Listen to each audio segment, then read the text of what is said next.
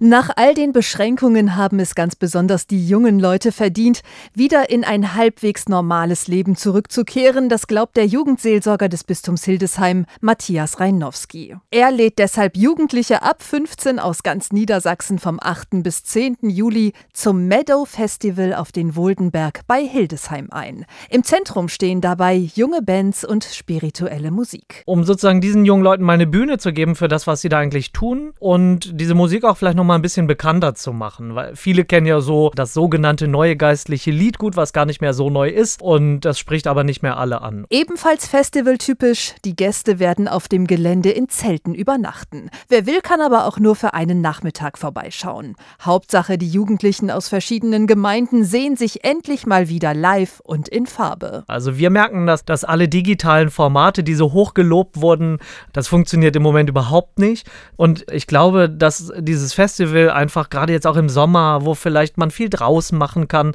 einfach eine Möglichkeit wieder bietet, auch nochmal anderen jungen Menschen aus dem Bistum zu begegnen. Außerdem sind alle eingeladen, an diesem Wochenende verschiedene Workshops zu besuchen.